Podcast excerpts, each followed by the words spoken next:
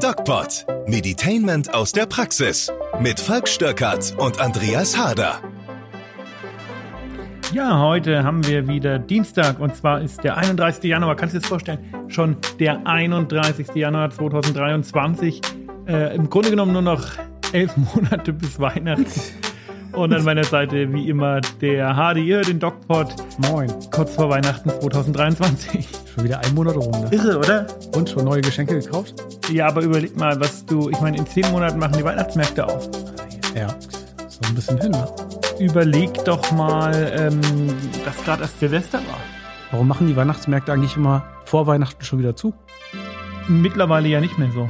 In Erlangen schon, oder? Nee, also wir waren Weihnachten auf dem Weihnachtsmarkt. Okay, aber vor Silvester? Es gibt einige, die haben bis zum 6. Januar auf. Mhm. Also insofern heutiges Thema Weihnachtsmärkte. Mhm. Ja, Ein, ganz ähm, wenig Erinnerung an diese Zeit. Wir haben heute ein schwieriges Thema, äh, was wir ähm, aber auch mal einfach besprechen wollten. Und zwar geht es um die Frage der Gesundheit von Menschen im medizinischen System. Ärzten, Pflegekräften, mh, ja, MFAs, RTAs, alles, was es da so gibt. Also wir sprechen über Menschen, die eigentlich ja anderen Menschen helfen sollen und deswegen als Voraussetzung immer eigentlich sehr stabil daherkommen müssen. Und das ist nicht immer der Fall. Da geht es um physische, aber auch psychische Stabilität. Also äh, fangen wir vielleicht äh, am besten mit dem klassischen Fall an.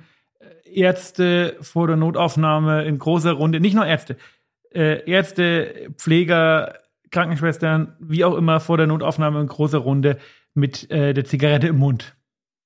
Mhm. Oder den übergewichtigen Arzt, wo ich mich ja laut BMI auch leider dazu zählen muss. Oder den gerne Alkohol trinkenden Arzt. Cheers. Cheers. Äh, also ähm, eigentlich eine Gruppe von Menschen, die sehr gut wissen müssten, wie man ein gesundes Leben führt, es aber irgendwie nicht hinbekommen. Ja, aber du hast gerade schon gesagt, es sind ja nicht nur Menschen in Weiß oder wie, wie sagt man immer umgangssprachlich? Götter Ärzten. in Weiß. Götter in Weiß, sondern es sind halt nur Menschen. Ja. Und das eine ist die physische Geschichte, ja. Also tatsächlich sind Ärzte übermäßig häufig betroffen von Suchterkrankungen, massiv, was irgendwo physisch und psychisch ist. Ärzte haben ein sehr hohes Stress. Ich, ich rede jetzt einfach von Ärzten, weil es meine Profession ist. Dasselbe Mhm. gilt natürlich auch mh, für Krankenpfleger und alle anderen Menschen, die jetzt in diesem System arbeiten. In anderen Systemen kann ich es jetzt nicht so gut beurteilen. Aber ähm, all diese Menschen sind übermäßig häufig betroffen von physischen Erkrankungen, Herzinfarkt, Stresserkrankungen, Diabetes, metabolisches Syndrom und äh, Scheidungen und aber auch Depressionen bis hin zum Suizid. Bleibt man noch auf der physischen Linie, da habe ich äh, letzte Woche eine krasse Erfahrung gemacht. Ich war vor drei, vier Jahren längere Zeit in einer Praxis, da war ich noch Assistenzarzt zur Ausbildung. Und da gab es einen Ausbilder, du wirst dich an den erinnern, ähm, mit dem bin ich nicht so gut klargekommen. Mhm. Und jetzt äh, war ich am Freitag mit mm, einem alten Kollegen essen und der hat mir erzählt, dass dieser Ausbilder, der ist noch nicht mal 70, im Sterben liegt. Und ähm, da habe ich schon gedacht, krass, also so schnell kann es gehen, ja. Ich meine, der war immer ein bisschen dick, der war immer, der hat sich immer furchtbar über alles aufgeregt, das war irgendwie kein großartiger Sympathieträger, ähm, klassischer Arzt eben.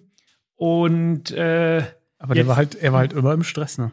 Das ich weiß nicht warum. Ja, ähm, ich ich habe nicht erfahren, was das Problem ist, Mhm. aber der Mann liegt im Sterben. Und das, auch wenn ich mich mit dem nie gut verstanden habe, tut es mir wirklich leid. Also Ja. die Rente hätte er genießen sollen. Ja, auf jeden Fall. Aber du hast jetzt ja gerade die physischen Merkmale angesprochen, die äußern sich ja durch, was haben wir da? Du hast gerade schon gesagt, ne? Ähm, kann ein Herzinfarkt entstehen und so weiter. Also wir reden jetzt nicht über die Krankheit, die den Kopf und den Geist betrifft, sondern Ja, die klassischen ähm, Erkrankungen aus dem Formkreis der äh, metabolischen Erkrankungen, Ja. Herzinfarkt, Bluthochdruck, äh, metabolisches Syndrom, sprich zu Fett, ähm, alles, was mit wenig Bewegung auch zu tun hat mhm. und so weiter und so fort. Und natürlich auch Krebserkrankungen, die da irgendwie mit einhergehen. Viele Krebserkrankungen entstehen ja durch ähm, Dinge wie Rauchen oder intensiven Alkoholkonsum oder ähm, man weiß es auch einfach nicht. Aber ähm, jetzt schlechte Lebensführung ja, oder ähm, einfach Pech gehabt. Jetzt, jetzt sprechen wir über Symptome oder Auswirkungen von verschiedenen Ursachen. Die haben wir, oder hast du vorhin schon anklingen lassen, wahrscheinlich eher eine Kopfsache und alles andere kommt danach, oder? Na, Krebs glaube ich nicht. Also Krebs, Krebs ist keine nicht. Kopfsache.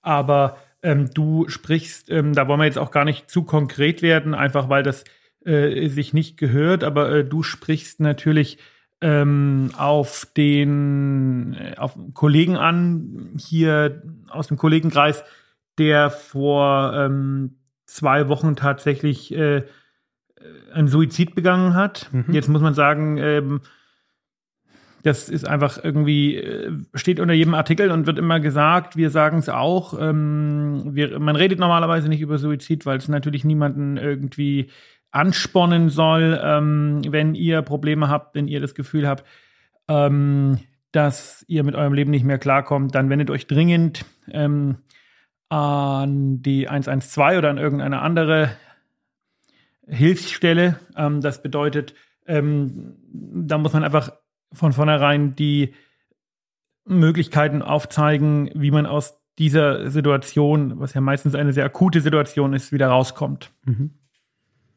Ja, und trotzdem ist es jetzt ein Verlust von, von einem, ja, auch Kollegen darf man ja sagen, auch wenn ihr nicht direkt miteinander gearbeitet habt.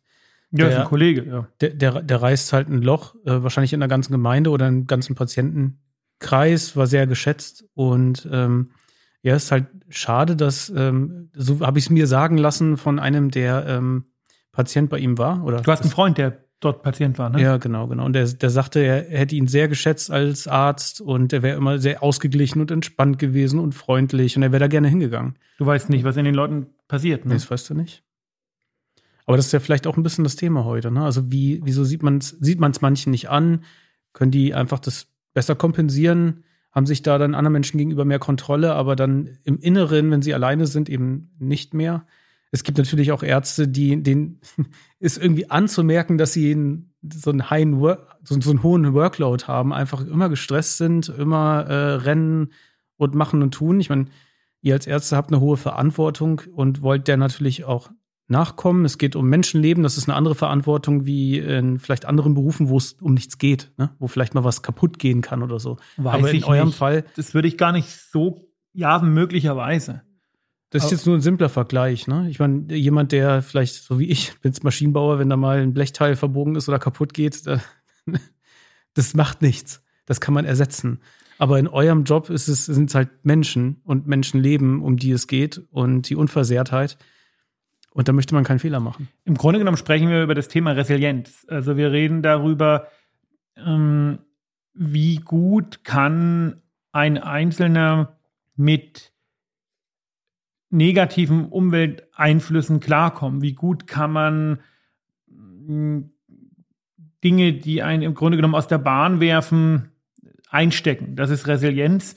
Und ähm, wenn die Resilienz sehr niedrig ist, bedeutet das, dass man das eben nicht sehr gut kann. Und ich äh, kann jetzt nur von mir reden und von den Kollegen, die ich kenne. Die Arbeit als Arzt ist anstrengend, ist ähm, herausfordernd und ähm, ich habe den ganzen Tag zu tun. Pace, pace, pace, pace, pace. Ich stehe früh auf.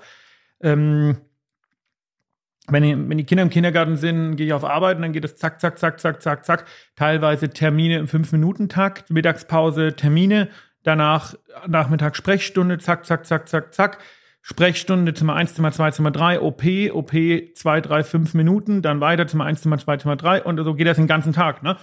Und ähm, am Abend habe ich meistens noch bis neun oder zehn Termine. So.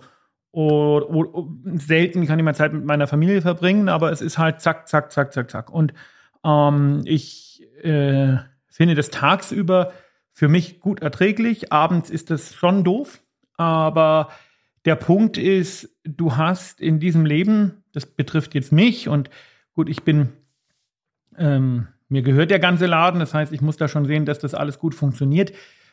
Aber einem Arzt im Krankenhaus geht das nicht anders. der hat vielleicht nicht so viele Termine, aber der hat halt ähm, unglaublich viel zu tun. Und da kommst du auf einen ganz entscheidenden Punkt. Und dieser Punkt ist, dass du über viele Dinge, die dich resilient machen oder resilient machen sollen, nicht nachdenkst. Also ganz viele Menschen, inklusive mir auch, bekommen Schwierigkeiten,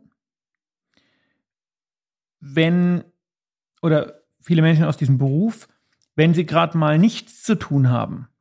Also ich habe da noch ganz, habe da noch Glück, aber viele Menschen, mit denen ich unterhalte, die mir so vertrauen und sagen, ja, bei mir läuft es auch manchmal nicht so gut, die beginnen ihre Probleme, ihre Depression, ihre Angststörung, ihre ähm, was auch immer für Krisen zu bekommen, wenn der Pace aufhört. Mhm. Wenn die Ruhe einkehrt. Genau. Und man plötzlich leer ist und nichts zu tun hat, nicht abgelenkt wird vielleicht. Und auch, ne? ich glaube, das ist das, was ich aus, ich bin ja auch psychologisch ausgebildet und ähm, beschäftige mich ja mit diesem Thema auch sehr. Und das ist das, was ich aus meinen ähm, Beobachtungen so geschlussfolgert habe. Ich glaube, wirkliche Resilienz, wirkliche mentale Gesundheit ist die Fähigkeit, mit Situationen klarzukommen, in denen Ruhe ist, in denen du nicht gebraucht wirst, in dem nicht 30 Leute fragen, wo ist denn der, zack, zack, zack, Termin, Termin, Termin, Termin. Ähm, und da hat es ein Arzt vielleicht nicht viel leichter als ein Rockstar, die ja auch immer wieder diese Probleme haben. Wenn der Vorhang fällt, wenn die Bühne dicht ist, wenn sie in ihrem Hotelzimmer sitzen, dann kriegen die Depressionen, weil sie nie gelernt haben, mit sich klarzukommen, mit sich was anzufangen und Befriedigung und vor allen Dingen mentale Ruhe aus sich selbst zu ziehen. Mhm. Woran mag das Plädoyer beendet. Woran mag das liegen? Bisschen ne? locker rein. Ich, ich, ich weiß nicht, ich kenne, also für mich jetzt aus meiner Arbeit, das trifft sich jetzt gleich mit dem, was du jetzt gerade gesagt hast, kenne ich zwei Arten von Stress. Und die, die erste wäre, wenn man einfach viel zu tun hat und man arbeitet das einfach man muss das schnell abarbeiten und man macht sich nicht viel Gedanken drüber. Und so wie du es gerade beschrieben hast, du gehst dann da durch und dann fängst du von vorne an und die ganze Zeit musst du dich schnell bewegen, schnelle Entscheidungen treffen. Ne? Ich, das ist einfach nur auch körperlicher Stress, geistiger Stress. Du musst äh, ständig dich ähm, ja, umorientieren, eine andere Aufgabe plötzlich wieder verfolgen. Und dann kommt aber noch ein Stress hinzu, auf den bist du jetzt am Ende ein bisschen eingegangen, aber am Anfang, als du beschrieben hast, wie dein Alltag ist eigentlich nicht es gibt auch den Stress, den du emotional kriegst mit deinen Entscheidungen oder mit dem, was du tust. Es geht jetzt nicht darum, dass du es tust, sondern ähm, was du dabei vielleicht auch empfindest. Ähm, nur ein blödes Beispiel bei mir. Ne? Ich, ich, kann, ich kann Dinge tun, so, Zeichnungen erstellen, die sind unemotional, das arbeite ich ab. Da komme ich auch mal in so einen Arbeitstunnel rein, da kann ich auch mal zwölf Stunden durcharbeiten. Das macht mich aber nicht fertig. Das ist so ein entspannter, so ein, so ein guter Stress. Mit dem komme ich zurecht. Aber dann gibt es den Stress, wo du irgendwie 10, 20 Mal am Tag eine neue Aufgabe beginnst, ständig kommen Leute dazwischen, grätschen rein, stellen unangenehme Fragen, du musst Entscheidungen treffen, vielleicht zu denen du auch nicht ganz stehst, weil dir vielleicht Informationen fehlen. Und das ist dieser mentale Stress. Das meinte ich, ich finde, der macht, der macht dich so richtig fertig. Das ist die beiden Arten kenne ich jetzt bei mir zum das Beispiel. Me das meinte ich nicht. Du bist vielleicht nicht ähm, der Typ, der das empfindet, was äh, ich gerade beschrieben habe, ähm, das ist auch, hat auch viel mit Gefühlen zu tun. Mhm. Viele Ärzte sind ja oder können ja doch auch relativ gefühlskalt sein. Und das ist genau. eine, ein Schutzmechanismus, weil ich meinte nicht diese beiden Arten Eustress, Distress, die im Grunde genommen ähm, beschreiben, dass es gute Arten von Stress gibt, die, die einen befriedigen ähm, gebraucht zu werden. Ich, ich versuche, ich habe nur versucht, irgendwie vielleicht so einen Einstieg zu finden, ob man na, auf Basis dieser beiden Stressarten vielleicht herausfinden kann, warum Ärzte im Besonderen, ähm, naja, vielleicht zu den Stresssymptomen kommen, die du beschrieben hast. Ne? Ich Diese meine Leere, im Grunde weil, genommen weil den Stress, keinen Stress zu haben. Mhm. Und das klingt blöd und das klingt wie eine, also äh, ist jetzt auch ein bisschen auf den Kollegen nicht gemünzt, der sich das Leben genommen hat, weil bei dem waren auch private Gründe äh, sicherlich im Hintergrund gestanden, was aber auch wieder viel mit Resilienz zu tun hat. Ähm, ich, äh, aber das, das alles führt ja in eine Richtung. Ärzte oder medizinisches Personal, die viel trinken, die viel rauchen, die mh, viel essen, also alles im Übermaß, alles nicht gesund, ähm, das Maß nicht wirklich, ja, Übermaß halt. Und ich glaube, das hat viel damit zu tun, selbst wenn du eine Familie hast und selbst wenn du einen Partner hast oder wenn du, keine Ahnung, ähm, eigentlich ähm, erfülltes Leben hast, ist es trotzdem so, die Momente, wo du wirklich eigentlich runterkommen solltest. Also ich bin jetzt fast 40 und ich beginne jetzt zu lernen, wie das geht, ähm, dass du nicht immer auf 180 sein musst, weil ich ähm, äh, einfach viel auch in meiner Umgebung beobachte, wo das eben nicht funktioniert. Und es ist für viele Menschen vielleicht auch gar nicht vorstellbar, aber diese, diese Zeit, wo du wirklich mit dir allein bist, das ist, glaube ich, das, was viele Leute dann in die Depression stürzt oder in die Sucht stürzt. Oder ich meine, Sucht ist ja auch irgendwo sowas ähnliches wie eine Depression, nur der Versuch, äh, der mit einem Rauschmittel zu entkommen, in den Burnout gehst und so weiter und so fort. Und ich glaube, das ist einfach die Unfähigkeit, weil es eine äh, Eigenschaft ist, die man in unserer Gesellschaft nicht so wirklich lernt, die Unfähigkeit, wirklich sich selber auszuhalten. Und all die Fragen, die kommen, wenn du plötzlich nicht extern bombardiert wirst. Mhm. Ja, einfach diese, diese Leere, die du dann halt spürst, ne? wenn du nicht mehr Verantwortung übernehmen musst, wenn du nicht mehr ständig Leute um dich rum hast, wenn keiner Lehre. dich auffordert oder deine, deine Expertise einfordert. Nicht nur Lehre, sondern sicher auch ganz existenzielle Fragen. Wir beschäftigen uns ja, wenn du jetzt nicht gerade, keine Ahnung, Betriebsmediziner bist oder so, nichts gegen Betriebsmediziner, aber wir beschäftigen uns ja eigentlich jeden Tag mit den existenziellen Fragen des Lebens. Wie sollte ich leben? Wie möchte ich sterben? Ähm, es geht eigentlich fast jeden Tag bei mir darum, ähm, macht man in bestimmten Situationen noch oder äh, äh, empfiehlt man in bestimmten Situationen noch eine Therapie oder geht man eher in eine palliative Richtung, sprich man, worüber wir übrigens auch mal reden können, Palliativmedizin, man äh, behandelt nur noch Symptome und keine Erkrankung mehr. Man versucht nicht mehr Leben zu verlängern und ich mache in der Woche vielleicht im Schnitt drei bis fünf Leichenschauen. Um, Das heißt, ich beschäftige mich, das gehört einfach zu meinem Beruf, Mhm. ich beschäftige mich äh, mit der Geschichte eines Menschen, die dazu geführt hat, dass er tot vor mir liegt. Das heißt, ich bin der letzte, ähm, die letzte offizielle Amtsperson sozusagen, wobei ich da keine Amtsperson bin, aber die letzte offizielle Person, die mit dem Toten irgendwie interagiert. Das ist praktisch das Ende des Weges. Und ähm, all diese Dinge machen ja was in dir. Und wenn es nur die Frage ist, äh, wie, wie möchtest du da eigentlich mal enden oder wie stellst du dir das vor? Oder, oder wenn es allein nur die Erkenntnis ist, auch du wirst so enden. Wir haben in Erlangen einen berühmten Professor gehabt, den Professor Hermannek. Der Professor Hermannek war eine, war, war der Erfinder der modernen Onkologie, also Krebskunde. Mhm. Der hat praktisch die Art und Weise, wie wir Krebserkrankungen klassifizieren, erfunden. Und dieser Professor Hermannek äh, ist ganz elend in einem nicht gerade tollen Altenheim in Erlangen äh, gestorben. Nicht, weil die Angehörigen irgendwie ihn nicht mochten oder sowas, sondern weil er an einer äh, Erkrankung des Gedächtnisses litt irgendwann und ähm, weil, weil das halt einfach so war, ja, und war dann nur noch ein Schatten seiner selbst. Und dieser große Professor, der Pathologie, der ähm, war eine weltweite Koryphäe. Und auch diese Leute werden irgendwann zu Menschen, die du füttern musst, wenn sie das Glück haben oder Pech, wie auch immer, ähm, so alt zu werden. Und all diese Dinge weißt du, aber die begegnen dir nicht jeden Tag. Mhm. Mir schon. Und anderen Ärzten schon. Oder Kinder, die an Krebs erkranken. Oder, oder, oder.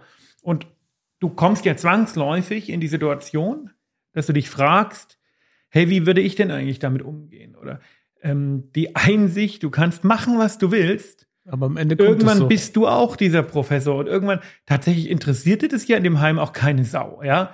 Ob das jetzt der Professor so und so ist oder der Schreinermeister Eder. Ja. Das ist völlig egal. Ja, irgendwann verlierst du deine Bedeutung. Und irgendwann wird sich kein Mensch mehr an dich erinnern. Und diese, ähm, diese Erkenntnis, die, äh, mit der sind wir ja viel intensiver konfrontiert als andere Menschen. Mhm. Und aber ja. Aber sag mal, stumpft man da nicht eigentlich oder müsste man da nicht eigentlich mit der Zeit einfach auch ein bisschen abstumpfen, Doch. wenn man das den ganzen Tag hat? Doch, natürlich. Aber das ändert ja nichts an der Tatsache, dass es ja genau äh, abstumpfen heißt ja einfach nur, dass du es nicht mehr so an dich ranlässt. Mhm. Aber das ist ja genau des Pudels Kern in Situationen, in denen du ganz alleine bist und einfach im schlimmsten Fall das Handy kein Akku mehr hat, ja, und du einfach mit dir beschäftigt bist und mit dir nur du. In den Situationen besteht natürlich schon irgendwo die Gefahr, dass diese Gedanken kommen, ja. Und ähm, das führt natürlich dazu, dass man klassisch psychologisch Vermeidungsverhalten diese Situationen vermeiden möchte. Und das geht ähm, recht gut mit Ablenkung. Und Ablenkung kann alles Mögliche sein. Mhm. Ähm, und wem das nicht, also äh, kann Alkohol sein, kann, keine Ahnung, ein Buch lesen sein. Ähm, und nur ganz wenige stellen sich diesen Gedanken. Äh, und ich glaube, das muss das Ziel irgendwo sein. Aber wem das eben nicht äh, möglich ist, diese Gedanken immer und immer wieder mm, dahin zu verbannen, wo sie vielleicht hingehören, ähm, der leidet dann natürlich unter der Gefahr oder der läuft natürlich Gefahr, dann in eine Depression zu laufen. Und äh, Ärzte sind die Berufsgruppe, die einfach am häufigsten mit Depressionen zu kämpfen hat. Mhm. Wenn du es so beschreibst, klingt das nachvollziehbar. Ne? Wenn man jetzt noch zusätzlich vielleicht ein hohes Maß an Empathie an sich mitbringst, die gar nicht einbringen kannst eigentlich, weil das dich wahnsinnig machen würde im Job. Und ähm, aber am Ende musst du halt doch über die wichtigen Dinge des Lebens oder auch ähm, kurz vor dem Tod musst du auch durch, durchdenken. Dann trifft es sich vielleicht noch viel stärker, weil du halt eben tagtäglich das siehst auch, ne? Und auch die Emotionen von Betroffenen siehst. Also ich könnte es, ich könnte es zum Beispiel nicht, nicht machen. Genau, und diese Emotionen, die müssen dir ja ein Stück weit äh, äh, am Arsch vorbeigehen. Ja, genau. Ja. Aber es geht ja vielleicht nicht unbedingt immer, das kann man sich vielleicht einreden, aber. Also es ist ganz schwierig, ähm, du hast zwei Möglichkeiten. Entweder die Emotionen gehen dir nicht am Arsch vorbei, dann hast du halt ein echtes Problem mit dir selber. Mhm. Oder die Emotionen gehen am, dir am Arsch vorbei, dann stumpfst du ab, wie du schon gesagt hast. Ja. Und ähm, wirst am Ende äh, zu jemandem, der im Grunde genommen kaum noch Empathie hat und dann am Ende natürlich auch kaum noch Gefühle irgendwie hat. Will man jetzt auch nicht sein. Wie ist denn ähm, dein Mittelweg? Keine Ahnung, damit versuche ich mich nicht zu hast, beschäftigen. Hast eine, eine Formel für alle, die jetzt gerade zuhören und sich irgendwie. Du, ich habe da keine, äh, äh keine Mastercard. Ähm, ich glaube, ich bin eher der äh, Typ, der abstumpft. Ähm, ich bin, glaube ich, grundsätzlich ein empathischer Mensch, aber ich versuche das nicht zu sein, weil ich eben glaube, dass das ähm, in dem Beruf schwierig ist. Aber da gibt es keine Mastercard, da gibt es kein Gut und falsch oder richtig und falsch, sondern da gibt es äh, nur ein so wenig Schaden wie möglich. Mhm. Gut, jetzt hast du natürlich Kinder und Frau, da wirst du natürlich auch immer gut beschäftigt sein oder ab abgelenkt. Das soll jetzt nicht negativ klingen, weil das natürlich schön wenn man Nö, abgelenkt in die Familie zurückkommt, ne? Aber du hast halt auch zu Hause eine Aufgabe. Ne? Das ist wahrscheinlich eher selten, dass du in so ein Loch fallen kannst überhaupt. Ja, ich bin da auch super dankbar und super froh, weil ähm, das tatsächlich, also Kinder sind was Tolles. Kinder sind auch extrem anstrengend und sie, ähm, das, also jeder, der keine Kinder hat, sollte sich das gut überlegen, weil sie einfach ähm, massiv viel abverlangen, entweder von beiden Elternteilen oder von nur einem und der andere, ähm, ja, wie wie auch immer man sich das aufteilt, aber sie, sie machen eben genau das, was du sagst. Also sie lenken einen zum einen ab und zum anderen ist es natürlich auch schön. Also ich gehe jetzt mit meiner Kleinen immer, immer zum Klavierunterricht, mit meiner großen, kleinen, also mit der größten, zum Klavierunterricht. Und das erinnert mich natürlich auch so ein bisschen an meine Jugend und ähm, bin da schon irgendwo äh, sehr stolz, dass ich jetzt sozusagen mit meiner Tochter da zum Klavierunterricht gehe und freue mich, wenn ich jetzt mit ihr üben kann und freue mich, wenn dann die Lehrerin sagt, sie hat ihre Hausaufgaben gut gemacht und ähm, das ist toll, die eigenen Kinder aufwachsen zu sehen. Also es ist viel Arbeit. Ähm, die dankenswerterweise auch äh, in großen Teilen von meiner Frau übernommen wird, weil ich ja doch sehr beschäftigt bin. Ähm, meine Frau macht nebenbei noch die, ganz nebenbei den Beruf als Ärztin. Und ähm, das, äh, also das ist einfach ein, ein, ein enormer Rückhalt, ja. Und ich glaube, wer das nicht hat, der fällt schon leichter äh, in, in, solche äh, blöden Gedanken. Und der Rückschluss darf aber nicht sein, ich schaffe mir jetzt eine Familie an, weil die ja ein toller Rückhalt sind. Das ist nämlich die Gefahr. Ähm, das muss vorher kommen. Ja, und du musst es halt wollen. Und nicht nur, weil das irgendwie so ein Prinzipiending ist für dich. Ja, ja, Ja. Also ähm, alles in allem hilft Familie sehr und man sollte sich auch immer überlegen, da bin ich jetzt vielleicht gar nicht das richtige Beispiel, das zu sagen, weil ich da schon auch immer äh, sehr beschäftigt bin, sehr viel unterwegs bin, abends oft nicht da bin.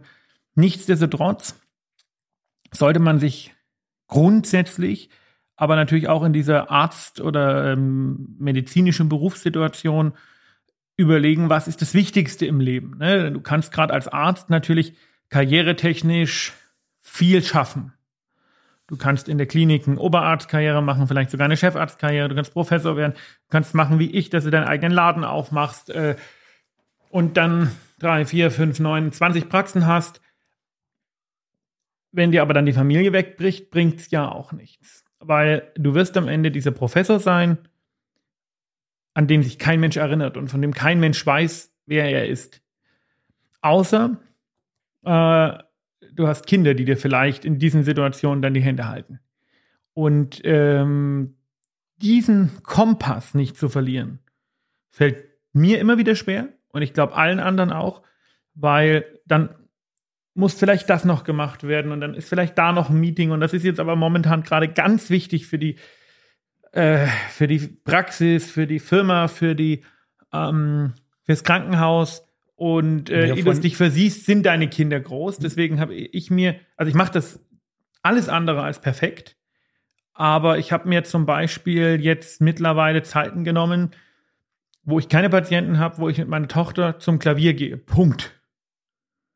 Und ich hole sie vom Schwimmen ab, zum Beispiel. Ja, und jetzt die zwei, jetzt habe ich drei Kinder, das wird insgesamt sicherlich nicht weniger anspruchsvoll. Wann hast du die Praxis dann noch geöffnet? Du, äh, glücklicherweise arbeiten ja ein paar Ärzte auch für mich und äh, oder mit mir oder wie auch immer, so dass ich mir diese Freiheiten nehmen kann.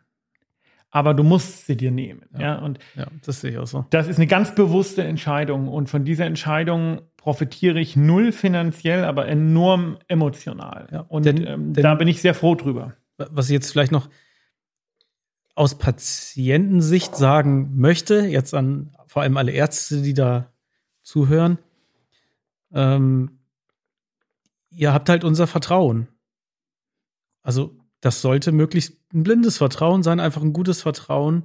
Die Patienten gehen mit dem Glauben natürlich in eine Praxis, ähm, geholfen zu werden an einer Stelle, wo es wirklich wichtig ist für den Patienten, nämlich das eigene Leben oder das äh, Leben vielleicht von Angehörigen. Was hat das jetzt damit zu tun? Ganz einfach. Ähm, das ist so ein kleiner Appell, geht gut mit euch um und kümmert euch um das eigene Wohlbefinden und um die eigene Stärke und ähm, ja, auch die mentale Stärke, einfach auch, auch für die Patienten. Das ist jetzt vielleicht ein bisschen eigensinnig jetzt von mir gesprochen, aber ich wünsche mir natürlich, dass ich ähm, zu einem gefestigten. Ja, du gehst jetzt und, mir. Ja. es gibt einen guten Spruch und dieser Spruch ist, tut unendlich weh und ich mag diesen Spruch überhaupt nicht. Aber er, ist einer der wahrsten Sprüche, die es gibt. Und ähm, dieser Spruch heißt, jeder Mensch ist ersetzbar.